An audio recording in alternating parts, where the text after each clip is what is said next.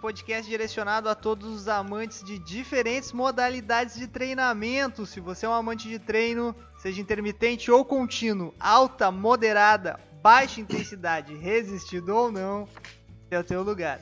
Eu sou Miguel, sou estudante de Educação Física bacharelado da UFPEL, um treinador da Atlas e um apaixonado por modalidades de endurance, mas sem discriminar outros métodos de treinamento ou modalidades esportivas. Inclusive, Wesley, agora eu vou começar a fazer windsurf. É real, isso não é uma piada, não vai ter punchline aqui. É verdade, meu sogro tá me ensinando, vai ser, vai ser massa. Comigo na produção e no comando da mesa, meu parceiro de longão, Wesley. Dale, gurizada, como é que tamo? Mais um episódio, hein, Miguelito? Bah, os caras são insistentes, Bah, meu Deus. Episódio 35. e eu, eu achei que a gente ia parar no décimo, décimo episódio, mas eu acho que a vontade de. A vontade de vencer é grande, né, Wesley? Como o Miguel falou, meu nome é Wesley, sou estudante de Educação Física bacharelado da Universidade Federal de Pelotas. É, um treinador da Atlas também. Minha área de interesse é preparação física, seja lá na quadra, na pista, na sala de musculação ou de forma online agora. Lockdown em Pelotas, tudo fechado. E é isso aí, Miguelito. Vamos lá, mais episódio. Esse vai ser bom, hein? Não, esse vai ser bom, esse vai ser bom porque vai ser sobre uma coisa que eu gostar, gosto muito de fazer antes dos meus treinos de longão. E faço utilização desse método durante alguns lon- longões. Porque eu acho que a minha recuperação melhora, apesar de alguns estudos dizer que não é tanto assim. Mas eu acredito que eu fico bem. Hoje, com a gente, professor Doutor Tiago Ramis, professor universitário, doutor em ciência do movimento humano, veio falar com a gente sobre oclusão vascular e suas aplicações aí, tanto no esporte como na saúde. Te apresenta um pouco melhor para nós, professor. Então, boa tarde, Wesley e Miguel. Muito obrigado pelo, pelo convite. É um prazer estar conversando com vocês. Sou, vocês estudam atualmente. Me formei na primeira turma de bacharelado da, da UFPEL, uh, com ingresso em 2006. Então, tem um pouco de história aí para contar. É, gosto muito da, da, da ESEF UFPEL. Tive uma formação de excelência.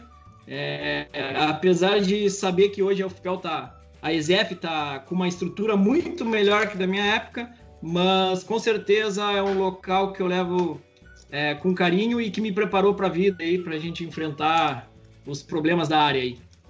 Porra, muito bom.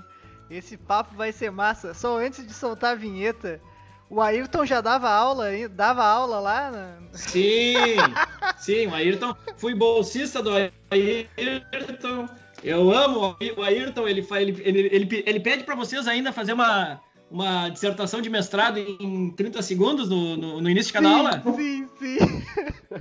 É, ele pede ele fazer uma dissertação também. de mestrado e uma das provas, olha só o, o nível da UFPEL, da UFPEL. Um- uma das provas do Ayrton era fazer uma revisão. uma revisão, cara. Daí, A sorte do Ayrton é que não tinha meme na época, porque Não, tá imitadores havia. O Ayrton, bah, o Ayrton, o Ayrton tá me orientando agora no trabalho que a gente vai fazer. O Pô, Ayrton o cara é lenda. sensacional, manda um abraço pra ele. Eu acho que ele lembra de mim. Eu acho que ele lembra de mim. Ah, certeza. Adoro o Ayrton, adoro o Ayrton. Muito Aí bem. na, na, na UFPEL, fui petiano, eu, enfim, vivi intensamente aí, na, nos quatro anos que eu fiquei na UFPEL, vivi intensamente, é, fiz pesquisa, extensão, fui um bom aluno, fiz estágio, é, é, é, enfim, a gente fez uma bagunça aí, fui orientando do Pedrinho, Pá, do Marzinho, então tem muita gente aí que, que, que eu gosto muito e que faz muito tempo que eu não converso. Manda um abraço para esse povo todo aí, que eu amo não, eles. agora eles vão te ouvir. Agora eles vão te ouvir. então tá, gente, vamos, sol- solta a vinheta aí pra nós, DJ.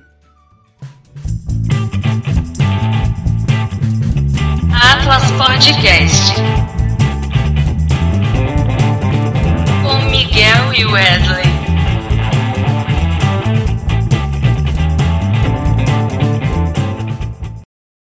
Muito bem, estamos de volta. Professor, como é de costume nesse podcast, a primeira pergunta, a primeira palavra é do homem Wesleyzinho. Pode mandar daí. Bonito teu relógio, Wesley, a propósito. Gostasse? Eu me inspirei em ti pra comprar ele. então, professor, eu, eu fui fazer uma pesquisa, obviamente, pra me inteirar um pouquinho mais sobre o assunto. E aí eu entrei no PubMed lá e uma coisa que, antes de, de olhar o nome dos artigos, uma coisa que me chamou muita atenção foi o número de publicações nos últimos 10 anos. Tinha publicação lá de 1979, mas nos últimos 10 anos, assim, é onde a curva foi mais ascendente, onde aumentou muito o número de artigos. É, tem como tu explicar, não só para nós, mas assim como todos os ouvintes, é, como que se deu essa é, a descoberta desse, desse, desse, desse método, onde ele era mais aplicado e até explicar o que, que é a oclusão vascular para quem não, não conhece e está nos escutando. Perfeito. Ah, uma excelente observação ao tu fazer a pesquisa no, no PubMed, ou enfim, não sei onde foi que tu fez a pesquisa, é, tu observar esse aumento nos últimos 10, 15 anos no número de publicação. É, eu vou falar um pouco do histórico desse método, tá? Para a gente entender por que, que nos últimos 10, 15 anos o número de publicações eles aumentaram, tá? Ah, bom, tem um artigo que é de uma revista que, que, que não é nem indexada, que é a International Journal Katsu Training Research, não sei se vocês conhecem. É uma revista que eles criaram só para esse método. Tá? E ele não é, ela não é indexada. A gente encontra aí, sei lá como é que eu achei essa revista eh, no Google, sei lá como, não lembro agora como que eu achei essa revista, tá? Mas tem um artigo clássico que fala do histórico, histórico do Katsu Training ou do treinamento de força para oclusão vascular, tá? Que é do professor Sato. Aí, claro, ele, eu vou contar a história para vocês aqui rapidamente, mas é uma história que, linda, dá para fazer um filme, é uma coisa de louco a história, né? Mas, mas é importante que a gente entenda. É, dá para fazer um filme, é lindo, tu chora lendo o artigo, né? É, então, o que que acontece? Eu, eu quero começar, porque assim, eu sou horrível para marketing, tá, gente? Eu não sou marqueteiro, não nasci para isso, eu sou enfim, não, não, a oclusão não vai salvar a vida de ninguém. Essa é a primeira mensagem que eu, que eu, que eu quero trazer para vocês. Tá? Não vim, não vim vender meus cursos. Apesar de dar curso, eu não vim vender meus cursos, tá? E isso é o mais importante, eu acho que é a principal mensagem. E, então, ah, ah, apesar da- desse, de- de- dessa, de, ah, de não achar que a oclusão é, é, é, é algo assim que vai salvar a vida de alguém, qual o momento que a gente está vivendo na oclusão vascular? É justamente o momento que a gente tá, vai transpor da teoria para a prática. É um momento que a gente está vendo muitas pessoas começando a utilizar e é um momento que, que a gente precisa ter muito cuidado, ter orientação e, e que sim, a, a oclusão pode ser uma excelente alternativa para várias situações, tá? Mas então, assim, ó, é, a o, o professor Sato ele fala que ele, ele, ele começou a perceber alguns efeitos da oclusão há mais ou menos é, sete- 60 anos atrás, por aí. Tá? Como é que ele começou a perceber isso? Ele estava num templo budista com a posição, né, com as pernas cruzadas, e ele percebeu que a panturrilha dele, a perna dele, inchava quando cortava a circulação, né? Quando diminuía o fluxo sanguíneo ali, quando ele ficava muito tempo na posição lá do que os budistas ficam, tá? E aí, e é exatamente assim que o artigo relata, tá, gente? E aí ele começou a pensar sobre a possibilidade de que quando ele fazia um treino de panturrilha, por exemplo, a perna dele ficava parecida, com aquele inchaço, com aquele edema, né? Enfim, é, ele traz dentro do histórico algo é, como se ele descobriu a- a- essa técnica, como ele descobriu algo ao acaso, como uma grande descoberta. Só que a gente sabe, pessoal, e é importante dar uma revisada. Quando a gente estuda sistema cardiovascular e exercício, controle da pressão arterial, etc., existem protocolos, por exemplo, que avaliam o, o, o reflexo pressor, que é, que é, que é com oclusão vascular. E aí tem um artigo clássico que, que o pesquisador da UNB, o André Teixeira, ele sempre fala, ele é, orient, ele é doutor e orientado pelo Lauro Viana, ele sempre fala do Alan e o Smirk em 1937, que eles, é, eles lançaram uma técnica para avaliar o reflexo supressor, ou seja, quando tu oclui ali é, e faz um exercício, a, enche de metabólitos da musculatura e tu tem uma alteração da pressão arterial em relação a isso. Gente, eu estou falando de 1937, 1930, 1935. Então, é bem antes da descoberta, entre aspas, do, do professor Sato, né? Bom, mas continuando a história, então, o professor Sato, ele começou na tentativa ou erro, de acordo com ele, né? A, a a desvendar essa técnica, se dava certo ou não, enfim, até que ele teve uma embolia pulmonar, tá? E quase morreu. Por quê? Porque ele fazia testagens de vários minutos, é, não sei se horas, conclusão, enfim. E aí ele percebeu, quando sobreviveu, né, que ele deveria fazer um manual e começar a padronizar essa técnica, tá? Pessoal, se vocês quiserem parar, fiquem à vontade, tá? Não, é, tá, tá fazer alguma pergunta. Eu tô gostando, porque realmente é uma história. Uma história linda, né? É uma história. Dá pra E aí, o que, que acontece? Cara, como é que. Na Netflix. Isso. E, e como é que e como é que isso lá no Japão, né? E como é que essa técnica ficou conhecida lá, o Katsu Training, né? É, ficou conhecida porque esse mesmo professor ele sofreu uma, ele gostava muito do treinamento de força e ele sofreu um acidente e ele quebrou a perna ou as duas pernas, enfim. Foi um acidente grave. E aí ele, junto com o médico dele, uh, realizaram todo o protocolo, todo o tratamento com a oclusão. E ele teve uma recuperação fantástica, assim. Na época era a imobilização total, era uma técnica conservadora de cirurgia, enfim, de recuperação nesse tipo de, de acidente, né? E aí, come, aí começou a ficar um pouquinho mais famoso porque entrou a área da saúde, aí o médico junto e tal. Enfim, então o cara ele abriu uma academia com, a, com essa marca, se difundiu um pouco no Japão, né? Ficou conhecido. Ele começou a criar apostilas, protótipos é, de oclusão, né? automáticos ali que, que, que, que inflavam automaticamente, é, com um tamanho adequado, enfim. E, e até onde eu lembro, essa técnica ela começou a ficar mais conhecida fora do Japão quando ele patenteou os produtos do Akatsu Training, que foi lá por 90, 94. Tá?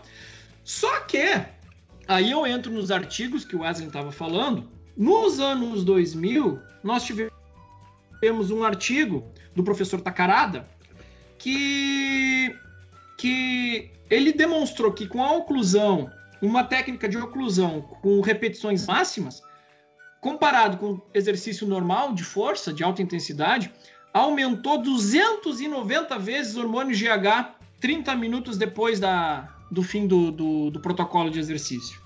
Então, esse artigo, imagine, né? Se os caras, é, se, se os maromba aí dão a vida para um ciclo de GH, imagina tu ter uma técnica que aumenta 290 vezes é, é, as concentrações de GH, né? A galera foi a loucura tá? Então, assim, ó, foi mais ou menos isso. Ó. Nos anos 2000, usando a palavra Blood Flow Restriction Training, entre aspas, né? É, nós tivemos uma meia dúzia de artigos nos anos 2000, 2001, 2002 e vai indo, tá? Usando esse, claro que foram mais artigos, né? Mas usando esse termo amplo e grande, entre aspas, e lá pelos anos 2010, passou do número de 20 publicações com esse termo, chegando ano passado em torno de 150, 160 publicações como o pico. Né? Então ele está aumentando de forma exponencial o número de publicações pela, pelos resultados que, que ele tem apresentado nos últimos anos em relação a ganhos de força e hipertrofia.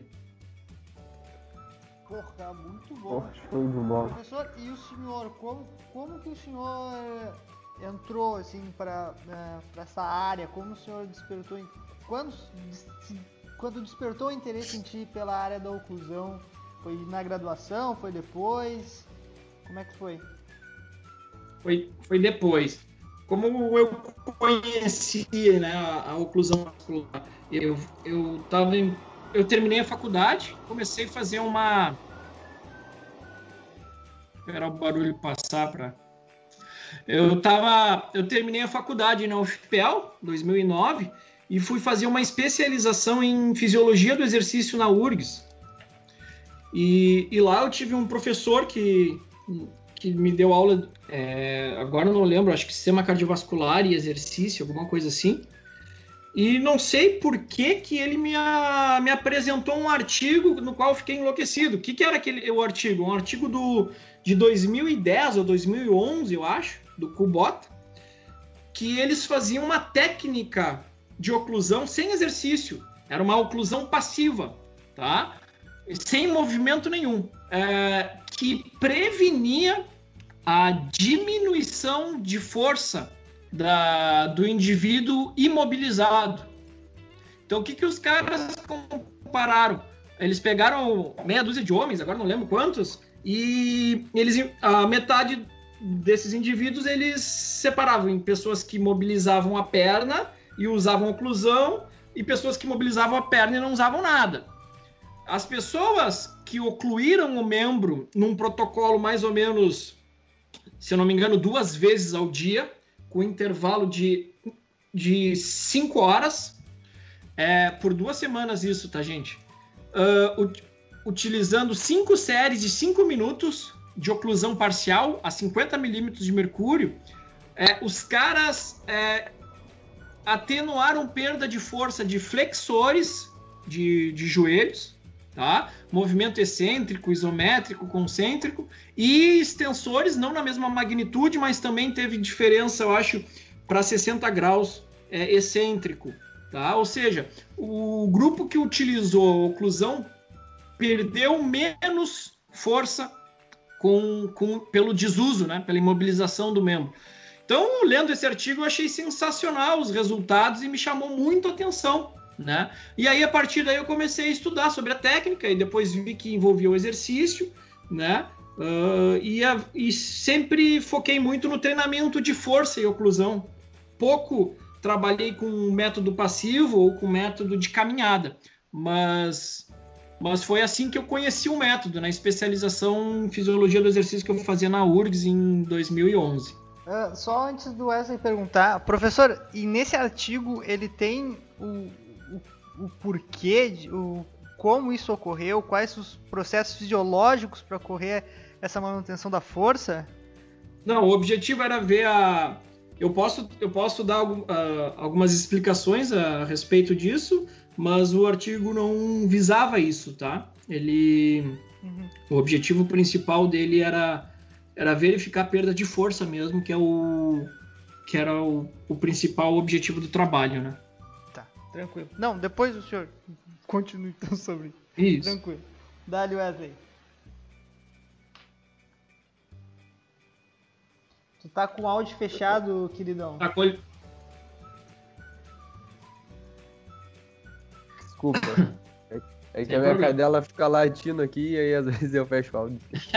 é, uh, agora tu, tu, tu, falou sobre, sobre sobre os pacientes acamados, né?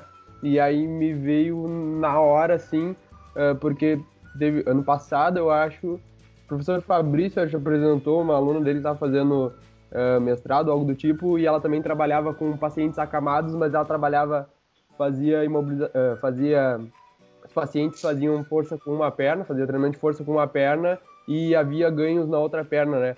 E fiquei pensando agora... Conclusão? é, os pacientes uh, que, que, que, ganhariam, uh, fariam força com, com um membro, ganhariam força com a outra perna também, de, uh, não perderiam tanta massa muscular também. E aí também se isso não poderia ser utilizado também com oclusão vascular, se já tem alguns trabalhos com isso. Ou Entendi a tua pergunta. Sim, eu já li trabalhos uh, relacionados a isso, mas não tem resultados assim tão promissores, tá? Uh, uhum. Eu lembro que eles avaliaram nesse artigo que eles avaliavam é, um grupo controle que não fazia nada, era um trabalho de, envolvendo reabilitação. Se, se vocês quiserem, eu posso até procurar aqui o nome do autor, tá? Mas se não, é, agora de cabeça eu não, não lembro. O uh, que, que, que, que eles avaliavam? Eles avaliavam tanto a força eh, de diversas articulações e ângulos, né? E eles perceberam que, comparando o grupo, o, o, o membro com oclusão contra o membro sem oclusão, contra um grupo controle que não usava nada de oclusão, né? É, que não fazia nada, é, se eu não me engano, hand grip no membro que era controle do indivíduo que fazia oclusão de um membro só, não sei se fui claro, uh, teve uh, aumentos na, no ganho de força de hand, hand grip comparado com o indivíduo que era controle, que não fazia nada em nenhum dos braços, né? Então eles sugerem uh, como o exercício e conclusão como, a, como um efeito sistêmico, né? E não algo só local, assim, né? Então tem lógica essa tua pergunta, não é não é totalmente aleatória. Mas, é, enfim, eu só lembro de ter lido trabalhos, é, um, não, não ter lido muitos trabalhos nesse relacionados a esse tema, assim. Sim, show de bola. É que me veio agora, eu tinha que fazer essa pergunta, senão eu ia ficar matutando depois. Ah, eu achei. É o, eles avaliaram, é do pesquisador Bauman. Uh, deixa eu ver se tem a revista aqui. Aqui eu abri um grupo de slides aqui, deixa eu ver, não tem a revista. É, eles avaliavam a, a, região proximal, distal e contralateral de membros superiores, no caso dos braços, tá? Uhum.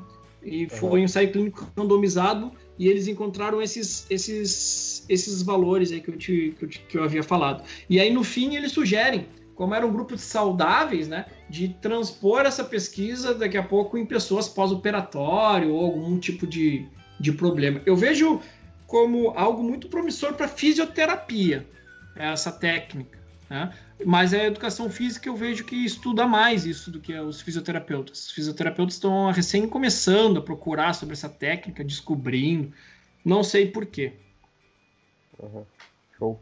É, e, e, a gente, como o Miguel tinha dito no início, que, que ele, se, é, ele, ele utiliza dessa, dessa técnica nos treinos dele, Uh, e aí a gente comentou agora só sobre, praticamente sobre treinamento de força, né?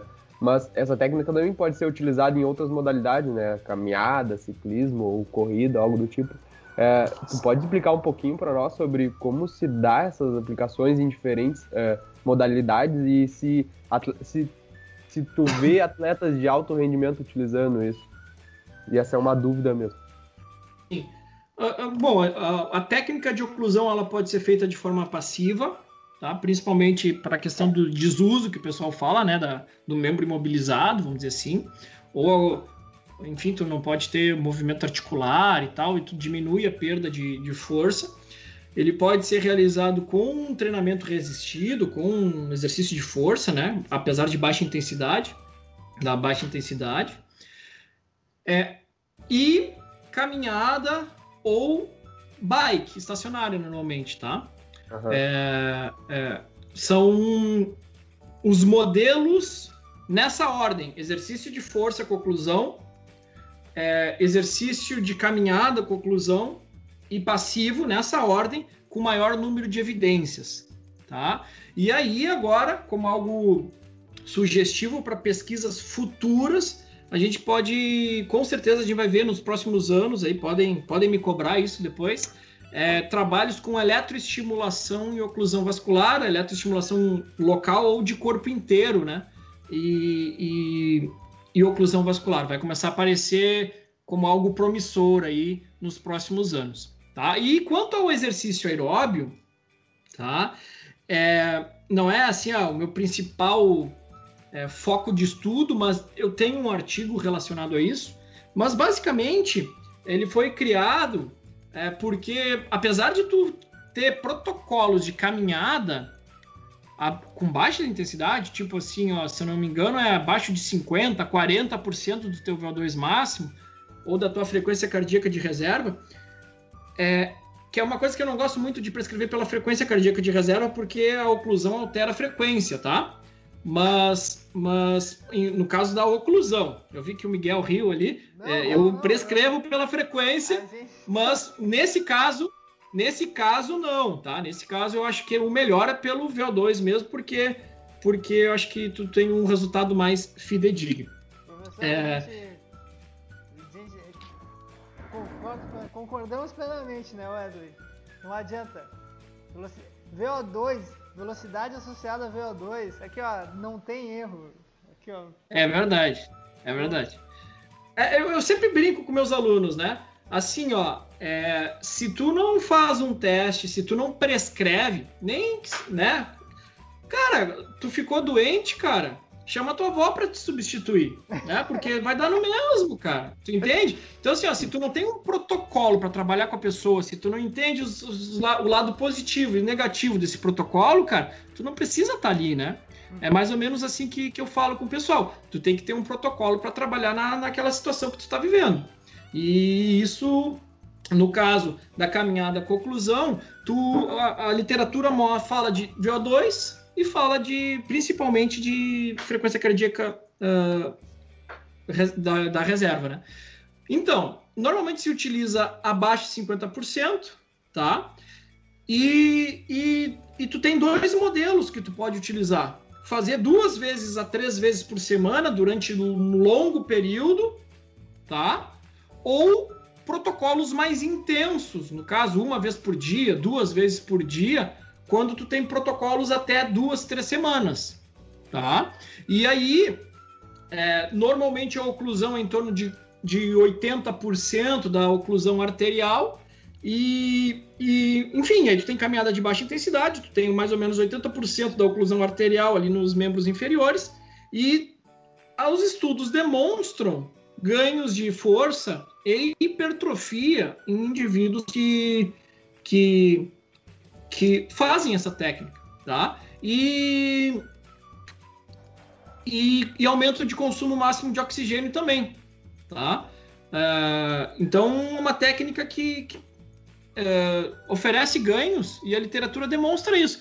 Claro que se tu vai comparar com um HIT, por exemplo, tem uma meta-análise que demonstra que, obviamente, o HIT terá maiores ganhos de consumo máximo de oxigênio, né? Mas mas é uma, uma técnica que, que tem alguns ganhos interessantes. E qual foi o trabalho que, que a gente fez lá na faculdade lá? Tá? Eu peguei um aluno meu que gostava de oclusão e a gente tem um VO2000 lá e, e a gente fez uns testes de esteira. E a gente comparou o indivíduo fazendo um teste de esforço máximo é, de rampa uh, com um cara que fazia oclusão e um cara que não fazia oclusão tá? E aí a gente viu algumas coisas bem legais. Né? A gente viu que o consumo máximo não mudou, uh, o consumo o consumo nos limiares não mudaram também. Né? Contudo, a velocidade no qual aconteceu o segundo e o, e o VO2 máximo foram diferentes. Na oclusão vascular, é, a, a, em torno assim, ó, o, o consumo máximo ali ocorreu em torno de 3,5, 4 km por hora mais, menor do que o com sem oclusão, né? Então, como se fosse assim, ó, o indivíduo chegou no consumo máximo com 15 km por hora, uh, sem oclusão, com oclusão era 11 km por hora, né? Então, vocês entendem clinicamente o impacto disso? E no segundo limiar também era em torno de 3 km a diferença, 3 km por hora.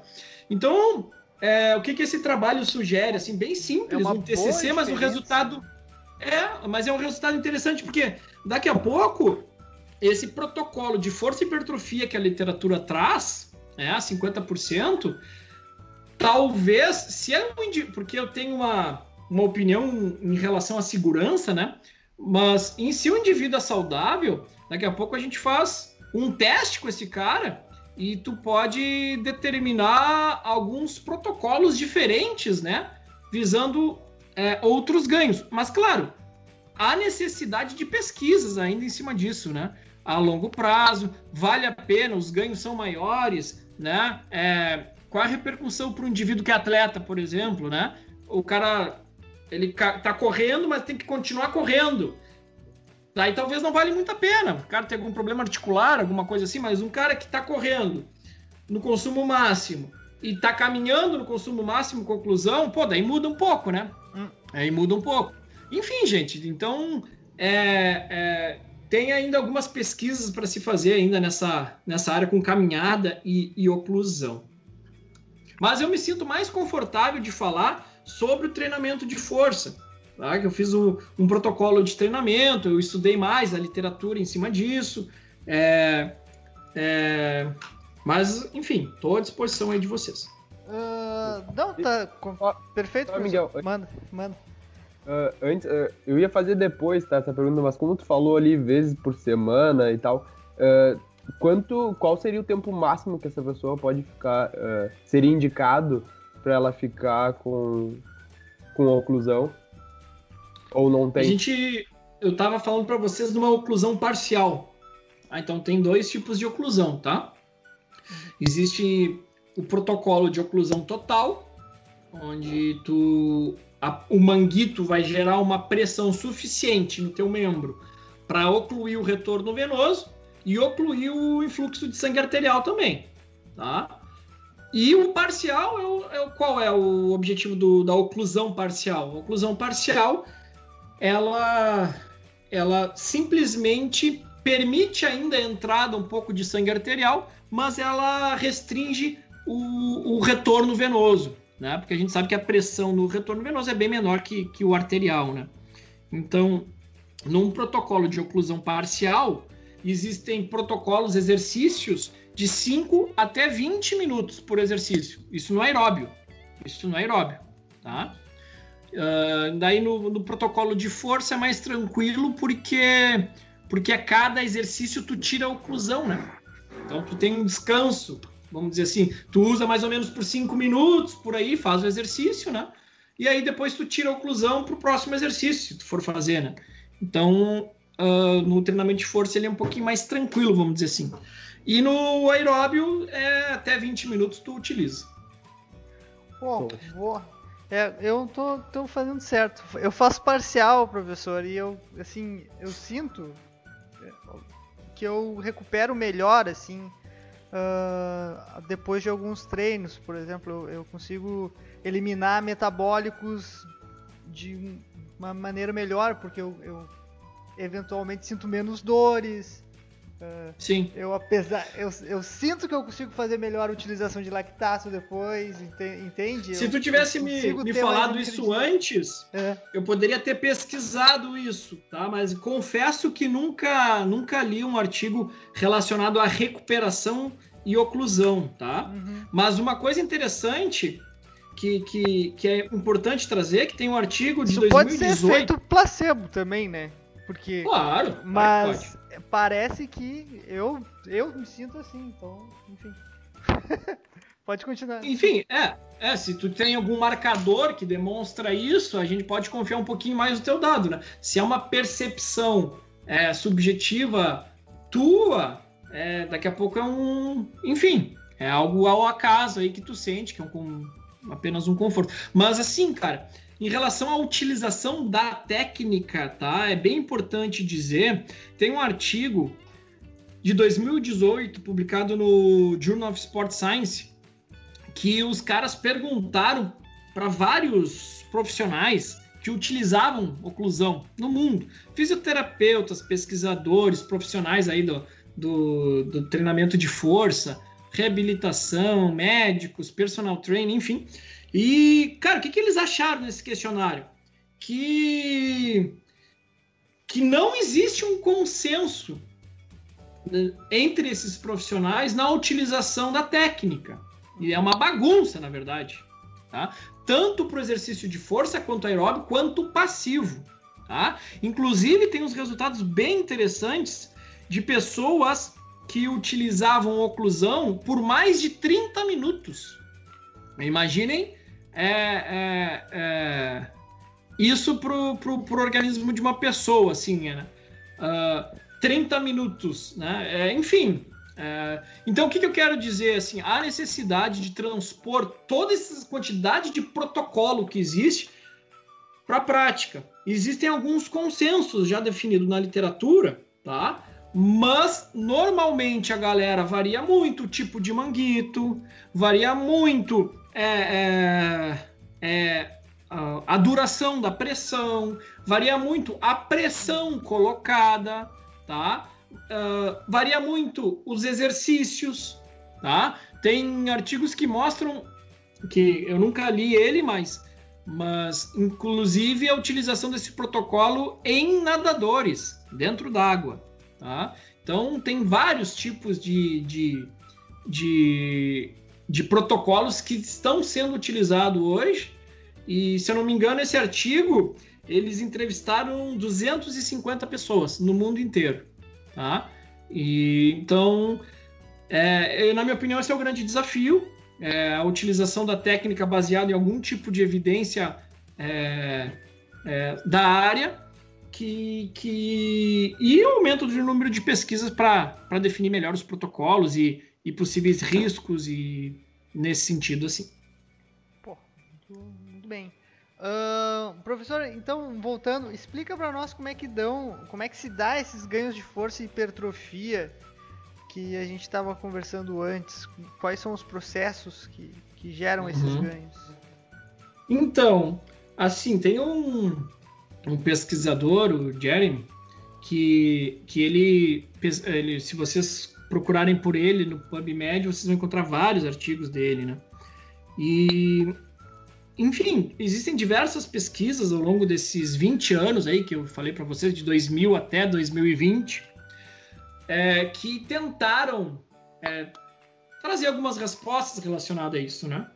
Bom, o que, que os pesquisadores eles propõem assim? Eles propõem que, que a oclusão vascular, né, ele vai de alguma maneira gerar uma hipóxia local, tá? E, o e essa hipóxia, por si só, sem exercício, tá? Ela gera um edema nas células musculares, uh, aumentando a pressão osmótica ali, fazendo com que, tu, que entre a água dentro, mais água na célula, e, e, e, consequentemente, em função dessa hipóxia local, tu tem um aumento ali de metabólitos intramuscular, e isso já seria um estímulo para para síntese de proteínas, como por exemplo estimular mTOR, é, coisa nesse sentido, tá? Agora, esse estímulo acoplado num exercício de baixa intensidade, tá? É, esses, esses estímulos hipertróficos, o edema, a, a, quantidade de metabólitos intracelular, eles aumentam exponencialmente, né?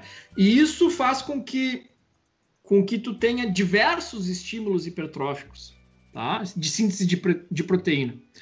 E outro aspecto bem interessante que, que alguns pesquisadores relatam e sugerem é que, bom, lembra que nós temos os diferentes tipos de fibra e as fibras musculares elas precisam de estímulo e são estímulo dependente para despolarizar e fazer força.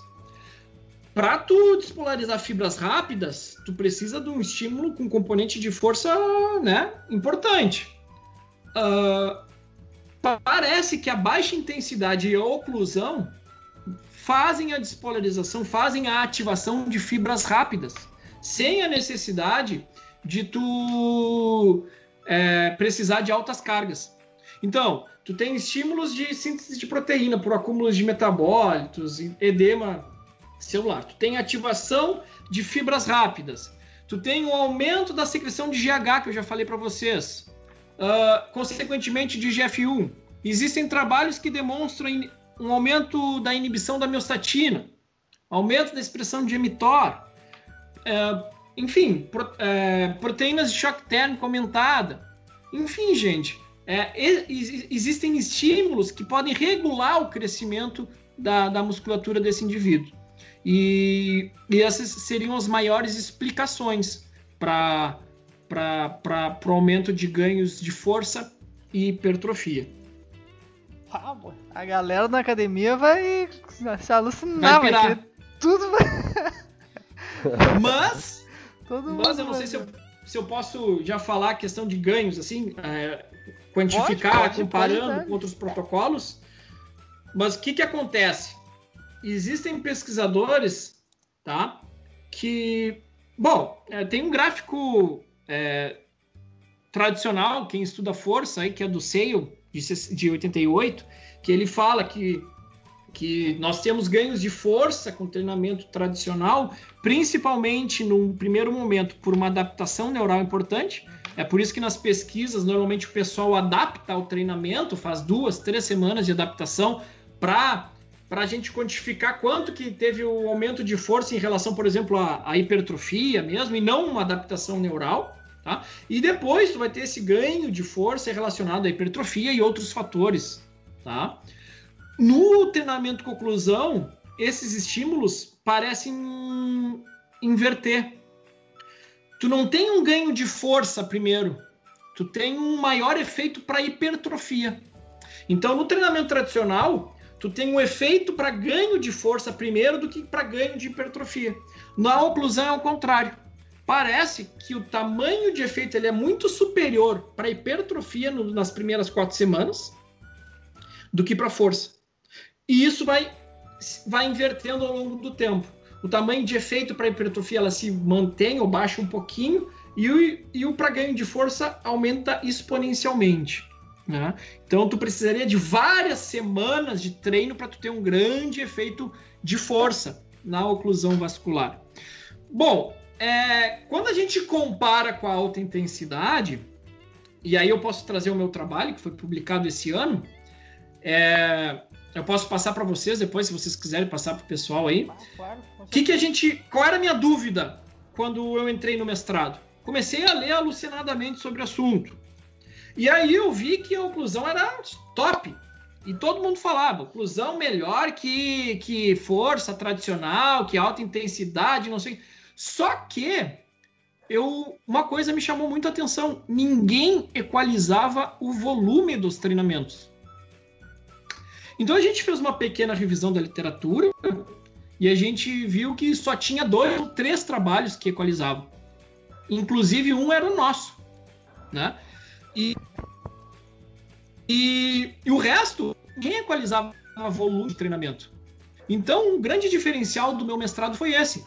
Foi pegar jovens saudade lá, separar em dois grupos grupo que fazia oclusão e grupo que fazia treinamento tradicional de força, 80%. Uh, ah, só que a, a, a gente é, calculou o número de repetições do grupo oclusão para que todo mundo carregasse a mesma tonelagem. Então, eu fiz exercício de bíceps, rosca bíceps e extensão de joelhos. É, se eu não me engano, para bíceps foram 21 repetições, ou 23, se eu não me engano. E para extensão de joelhos foram 23, 21 e 23 repetições, calculada para quatro séries. O treinamento tradicional foram quatro séries de 8, 8 repetições, 80% da carga. O descanso era igual, a diferença era a intensidade, o número de repetições calculada e a oclusão, ou seja, a tonelagem carregada era a mesma. O que, que a gente encontrou?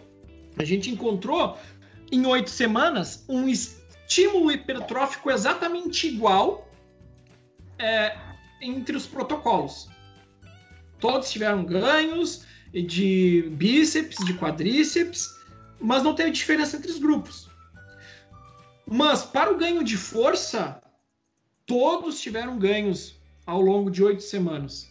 Mas teve quando a gente calcula os deltas, né, que é o pós menos o pré, teve uma tendência superior para o grupo alta intensidade, demonstrando assim que quando a gente equaliza o volume, e na época não tinha esse consenso, tá, gente?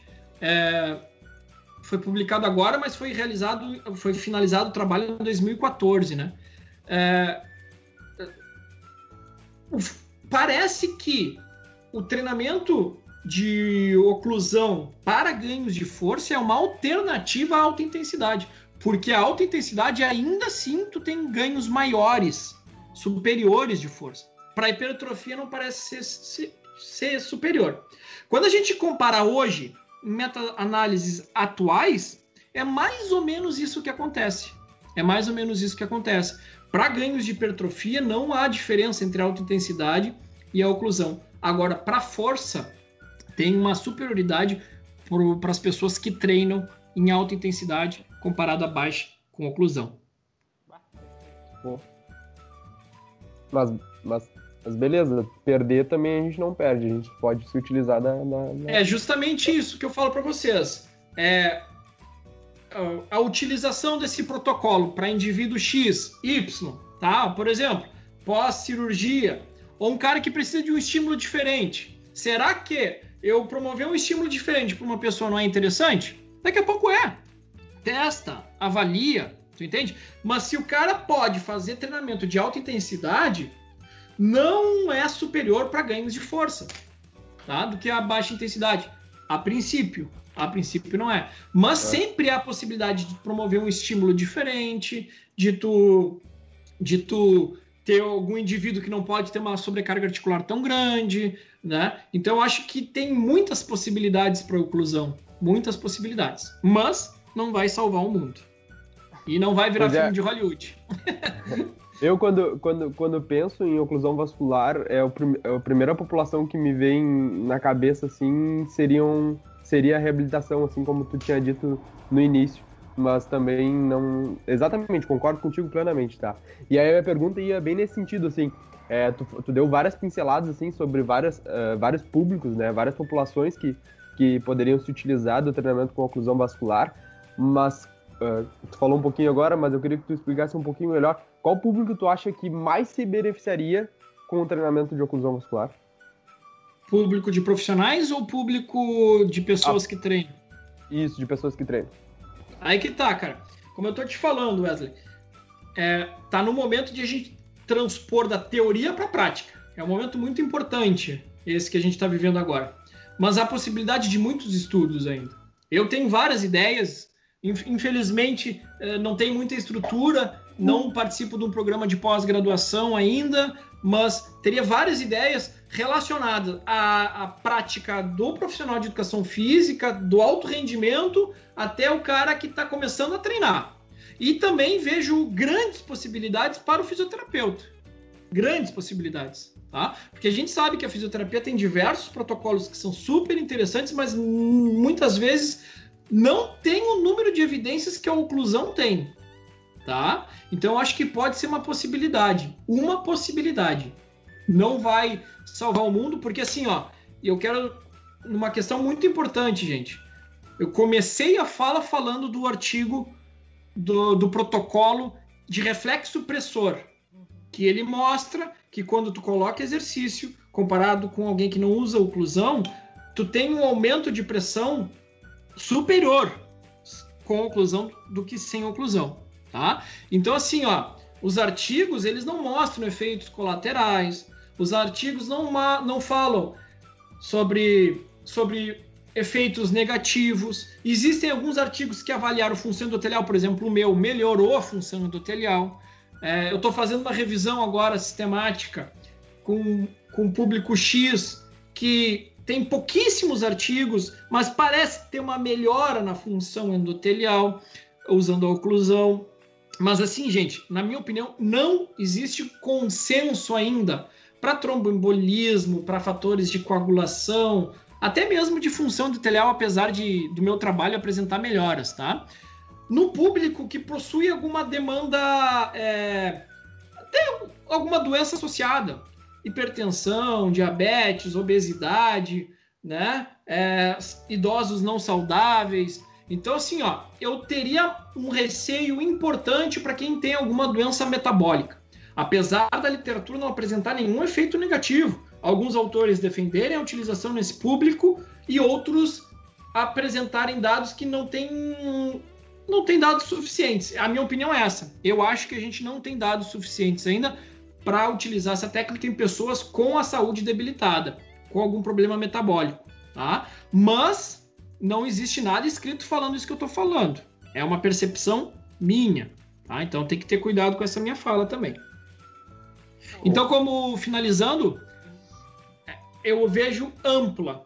Tá? Eu já coloquei, por exemplo, meus alunos que são fisiculturistas fazer um treininho de caminhada de 10 minutos e dois, três exercícios.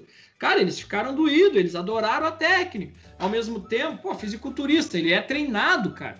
Então, muito treinado. a, uma das alunas que eu fiz a técnica, e é uma experiência de caso, não tem nada, nada a ver com, com ciência, né?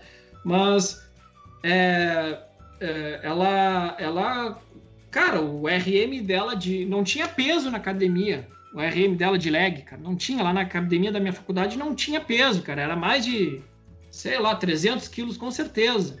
Então era muita carga, sabe? E, e ela, a gente botou ali 20 quilos de cada lado, um extensorzinho assim, ó, duas, três plaquinhas, e ela ficou doída, ela sentiu, porque, qual é a minha opinião frente a isso? Um estímulo diferente, simplesmente isso, estímulo diferente. Agora, se isso vai ser benéfico para o profissional de educação física, há necessidade de pesquisas ainda. Tá? Daqui a pouco o TCC de vocês aí. Eu sou parceiro em ajudar. Boa. Pô, agora surgiu uma dúvida agora no final, porque tu falou, ah, um estímulo diferente.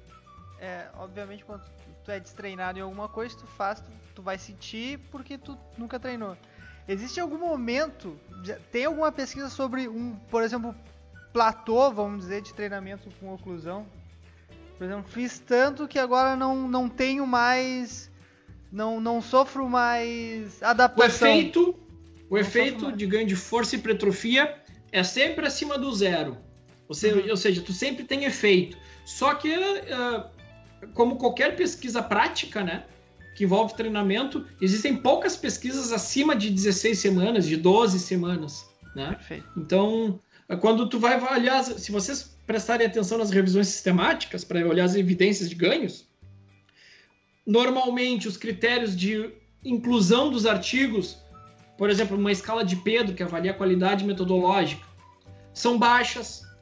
Eles colocam notas baixas, né, para incluir, porque tem poucos artigos ainda com qualidade metodológica super alta, né? Não, não viabiliza o resultado desses artigos, né? mas há necessidade de baixar a nota porque tem poucos experimentos ainda, tá? Tu vê, tu vê, é, é, enfim, há necessidade de mais estudos em diversos campos de atuação para para tu afirmar é, essas perguntas de, com 100% de certeza, né? Ah, perfeito. Ah, Wesley, tá aí, cara. Tá aí o, o depois quando reabrir aqui o LabFX aqui, Tá aí o nosso, vocês, nossa área. Vocês são do LabFX? Eu tô. A minha pesquisa estou fazendo pelo LabFX, é. O, que legal. Com o Ayrton e com o Natan. Toda quinta-feira de manhã eu pegava uma fruque ali no tio da, da. do ginásio ali, não sei se é vivo ainda. um pastel. Um pastel infarto ali dele, ali, só gordura pastel daquele pastel. Infarto. Ia pra reunião. ia pra reunião do, do Rombaldi lá é. apresentar o artiguinho. Bate, eu vou te Quinta-feira ao meio-dia. Era quinta-feira ao meio-dia. Ainda é. Ainda é. Ainda é. Mas assim, Jesus. semestre passado, eu não sei, cara, eu. No semestre passado, não, ano passado eu morava praticamente lá no FEX. Eu participei de, de umas quatro pesquisas ali com, com baia, enfim. Pá, Mas... teste incremental eu já não aguentava mais fazer, né?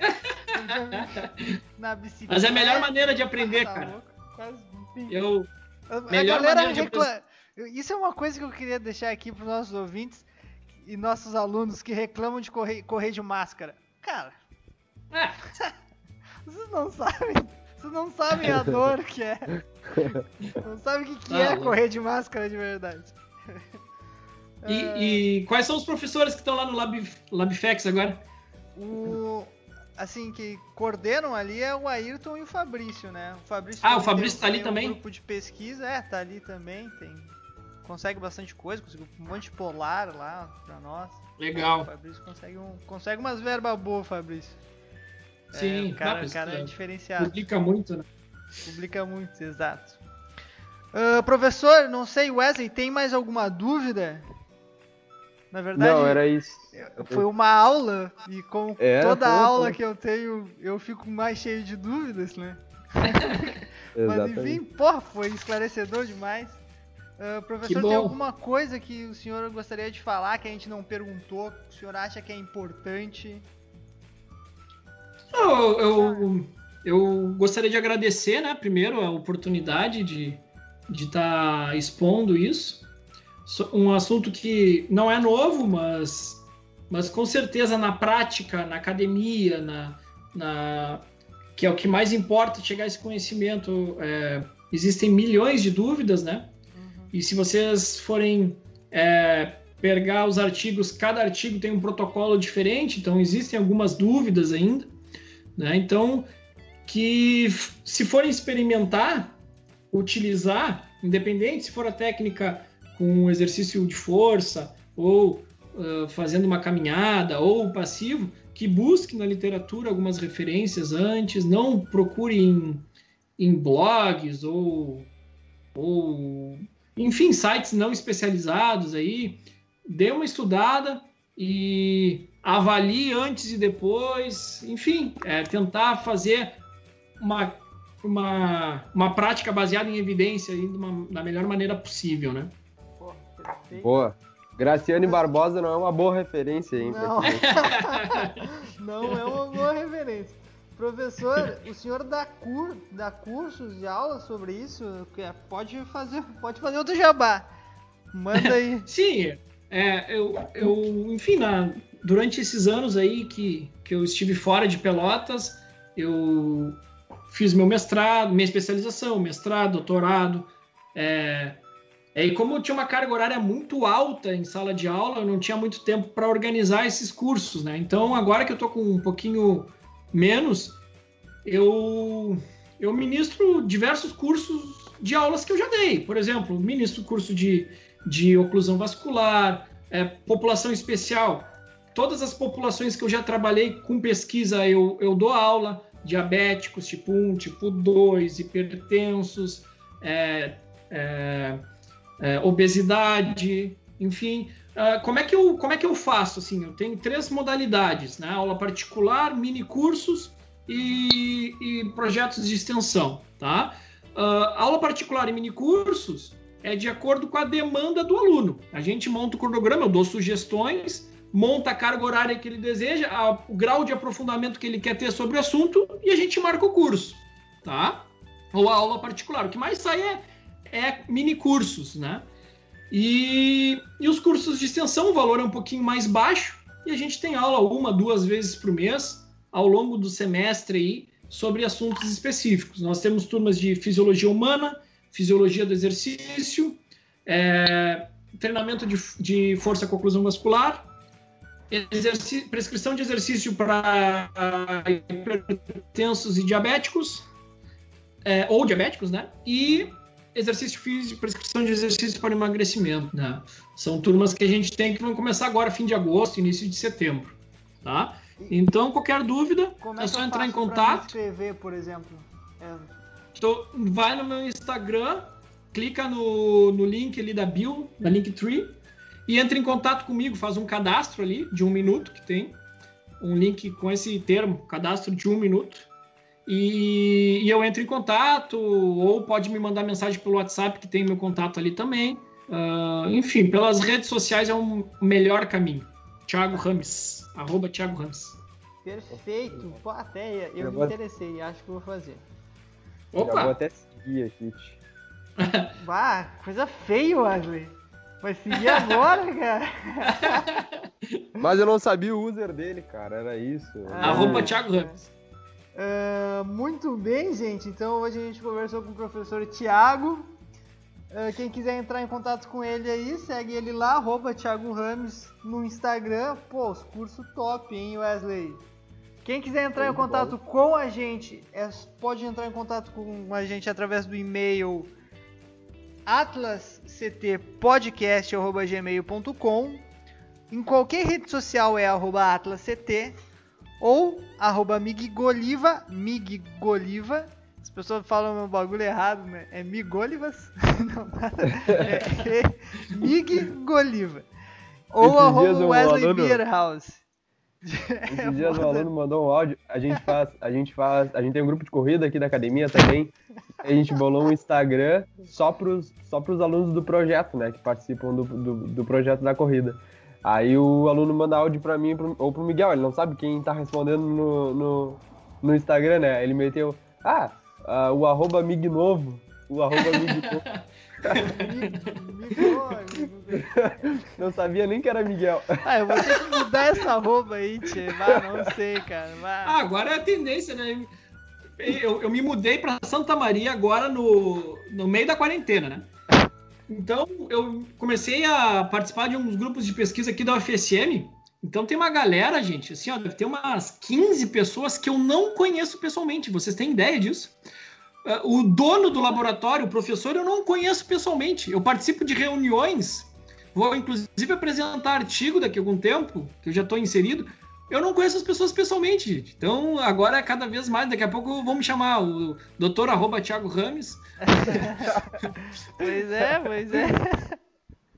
Pois é, pois é, eu tenho que melhorar minha roupa porque vai ficar foda de me chamarem. Então tá, professor, muito obrigado. Wesley, Ah, logo valeu mais tem live, né? Não te esquece, Ah, é. 10 horas. E me, diz, me diga uma coisa. Hum. Como é, quando é que fica pronto? Quando Ah, é que vocês esse colocam? episódio vai ao ar domingo, é todos os domingos. Ah, Todo show. domingo Tem um episódio Tu me manda o link ali depois? Mando, pode deixar. Tem, Então. é só procurar também, tem é, Atlascast, tá no Spotify, tá no Deezer, Deezer, SoundCloud. Google Podcasts, no iTunes, qualquer, qualquer, qualquer plataforma. Maravilha. Certo? Gurizada, fica à disposição aí, viu? Não, Miguel, Vai. não esquece de mandar um abraço pros professores lá. Não, pro Ayrton, pro, pro Tá. Cossenza. Às vezes a gente tá no interior. eu- pelo menos na época que eu estudei na UFPEL, eu saía pouco de Pelotas, assim, né? E vocês estão com, uma, com um grupo de professores é, sensacional, estão preparando vocês para a vida aí, que é o mais importante. Então aproveitem, gente. Aproveitem. Essa gurizada aí é, é sensacional. Todo mundo, todo mundo. Não, não tive aula com o Fabrício, que vocês comentaram, né? Tem vários outros novos que entraram aí, é, que eu não tive aula, mas, mas é, eu acho que que tá alto nível a FPEL, Exef FPEL aí, gente. Parabéns. Deus. Obrigado, professor. A Valeu. gente é, a gente é privilegiado mesmo na nossa universidade. Enfim, era isso por hoje. Muito obrigado, professor. Até Grande abraço. Valeu. Tudo de bom, gurizada. Tchauzão.